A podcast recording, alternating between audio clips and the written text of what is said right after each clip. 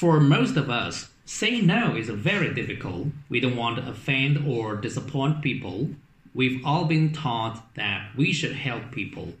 It's the right thing to do and will make us popular with others. It may even win us favors in return.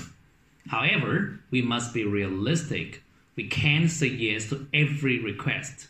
If we did, we would fail or go crazy for sure.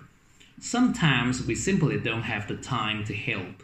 In this case, we must know how to say no politely. We should remember to refuse requests politely. We must communicate clearly, but must also be sincere and sympathetic. A true friend will understand. Finally, we must not feel guilty about saying no. Sometimes refusing others in the right is the right thing to do. It can save ourselves and them a lot of trouble. In short, we cannot please everyone all the time. Refusing favors is a part of life.